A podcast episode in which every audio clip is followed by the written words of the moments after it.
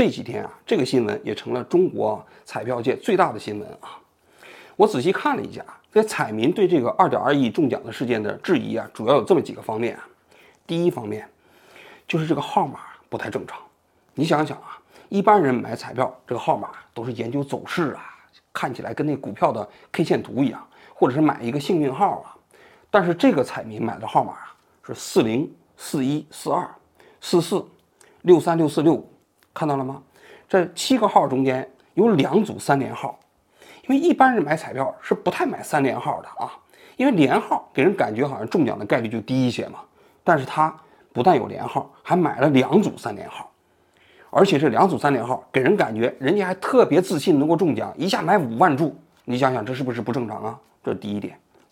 第二点，说他买彩票的行为啊，好像也不太正常。他先是那天啊。在一个彩票点买了一百块钱的五十注，然后呢，又过了一段时间，又跑到另外一个彩票点啊，买了九万八千五百块钱的。那你买彩票，你为什么要分成两个点啊？因为你买的这些彩票都是一个号啊，又不是不同的号啊，你为什么分不同的彩票点去买呢？第三个方面，这哥们这次总奖金是二点二亿啊，这二点二亿还不用交个人所得税啊？为什么呢？因为中国的个人所得税法规定啊。你如果是买彩票中奖，叫偶然所得；你如果单笔奖金超过一万块钱，就需要交个人所得税。而这哥们这次买的这个快乐八啊，但这个哥们因为被投的太多了，买了五万注嘛，就触发了风险控制机制啊。什么叫风险控制机制呢？就这哥们一次买了特别多的彩券啊，他如果要是赢了，奖金呢在总奖金池里头赔付不够，那这种情况下，按照中国的福利彩票的规定呢？人家就是只用福利彩票奖金池中间的奖金来赔付你，多了人家不支付了，这就叫风险控制机制啊。那么按照这样的一个机制一算，他的单笔奖金就不是一万块钱了，而是四千五百多块钱，由此呢，他也就不需要缴纳个人所得税了啊。你想想，这三个因素复合在一起，是不是觉得概率特别小啊？是不是觉得不正常啊？所以很多人就说，这个哥们儿能中奖，要么是这上帝给他托梦了。要不是他姑姑啊，肯定是这个福利彩票中心的主任呐。这些普通的老百姓都是什么？都是无辜群众啊。这无辜群众要是在西藏那个地方出了车祸，肯定活不下来；要是买彩票也中不了奖。这就是无辜群众普遍的认识啊。所以这几天呢，当地的媒体就一直在找，就是这个中奖者，那也没找着嘛。于是就开始找这个彩票销售点，就问关于这次彩票购买的过程中间的一些细节啊。当时的福利彩票点的一个工作人员就说啊，这个人是个老彩民，经常到他那里买彩票。那天为什么要分两个地方买彩票呢？说他第一个彩票点啊，买一百块钱的，就把对方那个彩票点里的彩票给买空了，没有了，于是才跑到他这个彩票点买了九万八千五百块钱的。记者呢又问，呃，江西省的福利彩票中心啊，福利彩票中心说都正常，没有问题，这个人还没有出现，我们也没见到，大家等吧。没有内幕，你放心，没有概率，所有的中奖都是不存在概率的。连号的话，它也是随机开出来的，它是属于人家有隐私的，我们这边无法去查询。一晃呢，就到了十二月五号，十二月五号该兑奖啊，结果这个人中奖人就如期来到了江西省的福利彩票中心，人还落落大方的接受了媒体的采访啊。他怎么说的呢？他说啊，人家就是个老彩民，买彩票已经四五年了。每个星期都买三四次，每次都买几千块钱、上万块钱的，所以呢，这个对他来说不算什么负担。更何况呢，他还说了呢，他说他为什么那天买十万块钱的呢？就虽然他在彩票点啊看到那里写的理性消费什么之类的，但是他那天呢就觉得，哎，好像就是想挺想买的，于是就买了十万块钱的，也没觉得什么。这个报道出来那很多彩民就更炸了。你想想，一般人一个月生活费才多少钱呢？这个人。一个星期光买彩票都买好几次，每次都几千上万，这得多少钱呢？胡锡进都出来说了啊，胡锡进最近因为炒股赔的有点狠呐，心态也有点崩啊，就说这次这个彩票二点二亿明显不正常，普通彩民对这件事情质疑有道理，有关部门应该公开回应，认真调查。所以这两天呢，也有很多人就在给我发邮件说，王军你得讲讲这件事情，因为他比较信任我嘛，觉得我是个调查记者啊。接下来我就来我来讲一讲对这件事情的看法啊，啊，普通彩民啊对这件事情的质疑啊，或者觉得这里有猫腻啊，主要有两个方向。第一个方向呢，就认为啊，这彩票这个奖金池里的钱呢，可能已经被，呃，江西省的有关部门给挪用了，花没了。花没了之后呢，怎么办呢？于是就找了一个路人甲，让他呢，哎，把号码告诉他，啊，让他去中奖。中完奖之后呢，这钱实际上他也拿不到。最后呢，账底掉了，账平掉了啊，这是一种怀疑啊。另外一种怀疑呢，就是说这个人呢，可能就是个福彩中心的亲戚，提前把号码告诉他。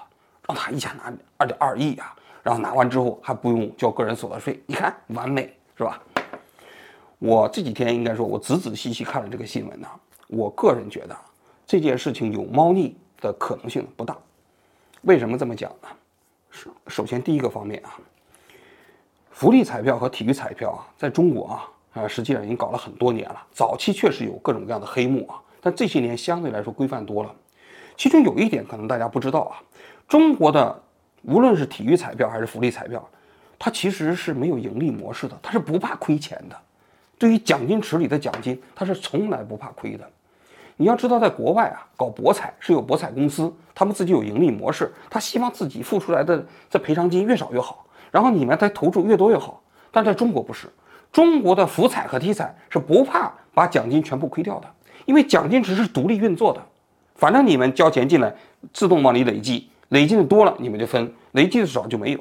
这件事情跟中国的体彩和福彩的运作之间没有直接关系，这是非常重要的一点啊。所以你就知道了吗？这些中国的官员是贪腐，但贪腐它得有好处。中国的福利彩票的奖金池里的钱是没有分配机制的，也就是说，这个钱呢，即便是不发给彩民，也落不到这些官员的个人手里。那你想想。中共的官员贪腐，大家都知道，但贪腐他得有利益驱动嘛。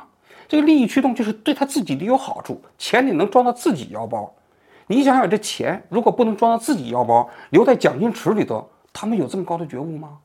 啊，这件事情对国家有好处，对政府有好处，然后呢，他们去造假，不惜铤而走险犯罪。我觉得，江西省的福利彩票中心的这些人呢，没有这么高的觉悟。如果他们真有这么高的觉悟，那都是优秀共产党员，不可能。这是第一个方面啊。第二个方面，这福利彩票啊，它这个抽奖体系啊，实际上现在也是挺完备的。它的数据都是双备份。所谓双备份呢，就是说你这个号码抽出来之后啊，自己在电脑里头备份一份，第二份呢就直接上传到了中国福利彩票中心。这两者之间早期还有点漏洞啊，就是它上传的时间有十五分钟的差啊。所以有人利用这十五分钟的差，曾经搞过一些猫腻啊，但是前几年这些漏洞都堵掉了。有些人不知道，黑客嘛，他当时就进入到了一套系统去改数据啊，但他只能改一套，改不了第二套，所以后来也被抓起来了。所以你就知道，要想在奖金池里头这个数字号码上做文章啊，它是一个极其庞大的工程，它需要这么几个部门来共同参与啊。第一，江西省的福利彩票中心的人；第二，中国福利彩票中心的负责人。第三，技术人员；第四，公证处的人员。也就是说，这四个部门的人共同在一起会商，才能够把这件事情做成。但你想想，做成这件事情涉及这么多部门，只为了二点二亿，而且这钱还装不到自己的口袋里，你觉得可能吗？我觉得不可能。第三点，有些彩民质疑啊，说这个人呢，不是每个星期都花四五次，然后花几千上万块钱买彩票，这几年下来都一千万了吗？不正常吗？其实这里头他们是不了解这快乐八的呃彩票的性质啊。这快乐八啊，它实际上反奖啊，跟一般的彩票不太一样啊。它不是那种所谓的胜者全得啊，输者什么都没有。它是根据一套复杂的计算方式啊，你买了这个彩票之后啊，你即便一个号都没中，你也有返奖。中一个号，返奖的比例就会上升了；中到四个号，基本就保本了；五六七就全赚了。赚还挺多的啊，越中的越多，赚的越多。所以他这几年呢，他可能啊，的确花了一千万来买彩票啊，但他不是这一千万全部消费出去了，他每一次都应该有不少的返奖。所以他真实这这五年啊，到底花了多少钱啊来买这个快乐八不好计算。但我可以说的是，普通彩民前面那个计算方式肯定是不对啊。第四点，为什么很多彩民啊？呃，容易质疑这种所谓的大奖呢？一个很重要的原因啊，就在于啊，他们中不了奖。因为彩票这东西是个概率游戏嘛，这个概率游戏啊，实际上很残酷啊。就那双色球，大家都知道，中奖概率是七千万分之一，七千万分之一什么意思啊？就相当于你每天都坐飞机，你坐一辈子，啊，可能遇上一次空难的概率啊，都比那个要高得多。或者说啊，它大概相当于你在马路上走路被雷劈死的概率啊，所以很多人不不知道，他总以为啊，看到很多人中大奖，他就以为中奖的这件事情很容易。实际上，你要真的学过概率，学过数学，就知道买彩票这件事情啊，基本上没什么希望。但是很多人又执着于买彩票，于是呢，他中不了奖啊，他就会认为这个彩票中间都有黑幕，这实际上是一种普遍的彩民心理啊。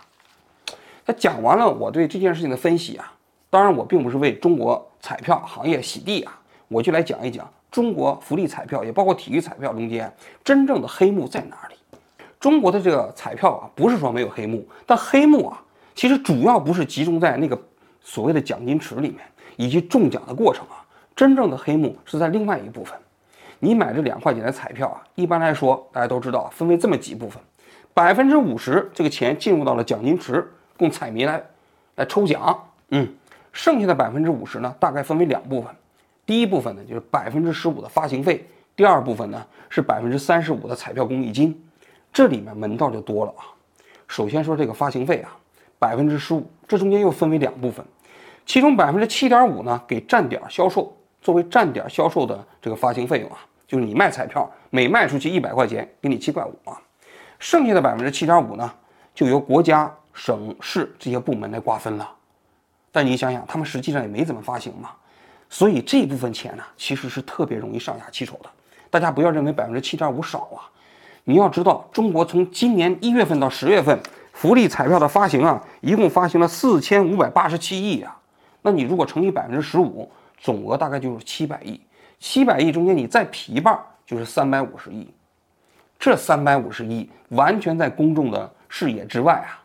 他们要想上下其手，一般人根本不会在意。所以你知道了吗？人家真正的福利彩票那些高层贪腐啊，他们都是盯着这个发行费。大家都知道前几年那些呃内蒙古的福利彩票的的贪渎案呢，还包括江苏的福利彩票的贪渎案呢，都是把手盯到了这个发行费里面。比如说他们跟上市公司联系，把这钱输送到上市公司，让上市公司再把钱给到这些个人手里头。这些钱贪起来那多爽啊！根本不需要付那么大的风险，谁会盯着奖金池里那些钱呢？所以这是中国福利彩票的一个非常大的黑洞。第二，就前面那个百分之七点五里头也有猫腻啊，就是给站点的。你要知道，前面那些所谓的腐败都是高层，那低层的怎么腐败呢？你比如说各个区域的代理，基本都是这些彩票中心主任的亲戚，七大姑八大姨控制着一个区域。这个区域里头谁可以做什么站点，谁可以卖彩票，都是他们说了算。你想想这里头巨大的利益吧。再不记得还有那些送那些刮刮乐的，给不同的彩票站点送刮刮乐，送完之后他就可以拿提成了。至于你到底卖没卖出去，跟他没关系。这些人通通都已经高度的固化了利益啊，全都是这些人亲亲属啊，全国各地都差不多，这才是真正的黑幕啊。另外，就对那些彩票点来讲，其实现在在这样的体制之下。也存在着各种各样的黑幕啊，主要有两个方面。第一啊，就是百分之七点五的发行费，由于竞争比较激烈嘛，最后呢，很多彩票的这个销售点就开都开始返点。所以返点什么意思呢？就说你在我这买一万块钱的彩票，我送你百分之三，给你三百块钱。这样的话，你不就愿意到我这来买彩票了吗？是吧？这实际上是一种恶性竞争啊。但这种恶性竞争的结果，就导致了现在很多彩票点啊亏损，办不下去了。然后就衍生了另外一种黑幕，就叫吃票。什么叫吃票呢？就是你到我这儿来买一万块钱的彩票吧，比如说一万块钱是五千张，我只给你打五百张，剩下的你也不带走了，就放到我这儿。那么这个时候，如果你买完彩票没中，那这剩下的我没给你打票这部分的所谓的彩票这个消费款就全变成我的收入了。但是如果你中了呢，我就拿钱赔给你。赌的也是一个概率游戏。那你知道在这样的一个机制下？中国很多的这个福利彩票的销售点啊，就变成了一个私彩中心，就相当于他自己开了一个所谓的私彩店。那这带来一个巨大的问题是什么呢？一旦要是中了大奖，那实际上这些彩票销售点是赔不起的，他可能就破产了。那彩民的利益啊，也无法得到保证啊。那没有中大奖的话，那实际上彩民在这种买彩票就变成了一个骗局，因为你到那地方明明去拿钱去买了彩票，但其实彩票发行站并没有给你打这张票嘛。你想想，这才是真正的黑幕啊！这是这个百分之十五的发行部分呢，剩下百分之三十五那部分就是国家层面的黑幕了啊！大家都知道这百分之三十五的彩票公益金去干什么去了吗？因为中国发行福利彩票，也包括体育彩票，都说这些彩票啊搞起来啊都从事社会公益事业。但其实都是骗人的。我跟你讲，彩票公益金里头啊，现在百分之六十直接进入到了社保基金。你想想，社保基金本身应该是由谁来出钱的？应该由国家出钱呐。你国家，你本来你这个社保基金，你有义务把你过去的不足填补进去。但是现在国家呢，自己没有钱，或者自己有钱不愿意出，于是就从彩票的公益金里头出钱，往这个所谓的社保里头去填补。那这个一般的彩民谁知道呢？不知道啊。然后剩下的这百分之四十怎么办呢？百分之五给了国家体育总局，百分之五给了民政部，剩下的百分之三十说是搞一些什么成危济困呐、社会救助啊等等啊，这些部分的钱呢，基本上你都很难监管，你也看不到在社会上实质性的做了一些什么。有些大城市在街头搞的那个老头、年轻人那个健身的器材，那就是所谓的体育彩票基金筹措搞的，一年彩票销售啊几千亿呀。福利彩票和和体育彩票加起来将近上万亿啊！最后落到实处的就是那么几个啊，街头上的那个锻炼器械中心，这就是中国福利彩票和体育彩票最大的黑洞，最大的黑幕。当然还有更重要的一点，由于这些彩票啊变相变成了政府财政的一个收入啊，所以政府啊有非常大的利益驱动啊，拼命的让彩民去买彩票。所以你看到了吗？中国的彩票销售过程中间最缺乏的一环是什么？就是彩民的教育。彩票啊，跟别的不一样，它实际上是一种赌博啊，是一种所谓的博彩啊。在很多国家里头，它有一整套的配套体系，让人要理性消费，你不能随便的去去拿上身家性命去赌博。但是中国有大量的彩民，实际上完全没有这方面的知识，因为数字彩票，我刚才讲了，就是个概率游戏啊。你不能赌身家性命呢？你买个两块钱，说实在的，这赌一个概率游戏玩玩可以。如果你动辄就花几千块钱、几万块钱去买彩票的话，无论对这个社会来说，对这个国家来讲，都是一个灾难呐。我们过去啊，在中央电视台曾经做过一期节目，当年邯郸就有一个银行的工作人员，他就利用银行里面他可以接受现金的机会啊，把这个钱拿出去买彩票，然后他采用背投法。什么叫背投法？就第一次，比如说买了五万块钱的，他没中，一点都没中，他第二次就买十万，第二次再不中的时候去买二十万。他的理论是我只要中一次，我过去所有的损失就会回来了。但这个哥们儿呢，运气也不太好啊，最后买到了四千多万也没中奖，结果钱都花掉了，怎么办呢？就只好潜逃了。潜逃能跑到哪去？很快就被抓回来了。抓回来之后不久啊，这个人呢就被枪毙了。我至今还记得。他有一对双胞胎的女儿，实际上对他来说是一个悲剧吧。但是为什么有这么多人会这种不理性的去，哪怕去动用公款去买彩票呢？就是因为我们这个社会缺少彩票教育，要告诉大家，彩票就是一个数字游戏，你不能轻易的通过彩票去改变你人生的命运。我当年在中央电视台工作的时候啊，我们那个食堂里头有一个员工，我至今还记得，他是个临时工啊。就中央电视台那食堂里头做饭的，我有偶然有一次啊，就见到他在彩票点去买彩票。他我在最后我才发现，他每个星期都到那去买彩票。我就问他，我说你为什么要买彩票啊？他收入很低呀，那么低的收入还要把钱拿出去买彩票，在我看来，这不就是一个不理性的行为吗？他说万一中了呢？因为我没什么希望啊。但你想想，当一个社会的弱势群体想要通过买彩票来改变自己命运的时候，这个彩票的公益性何在呢？在我看来，这才是中国所有的彩票方面存在的最大的问题啊！好，我今天就讲到这里，谢谢大家。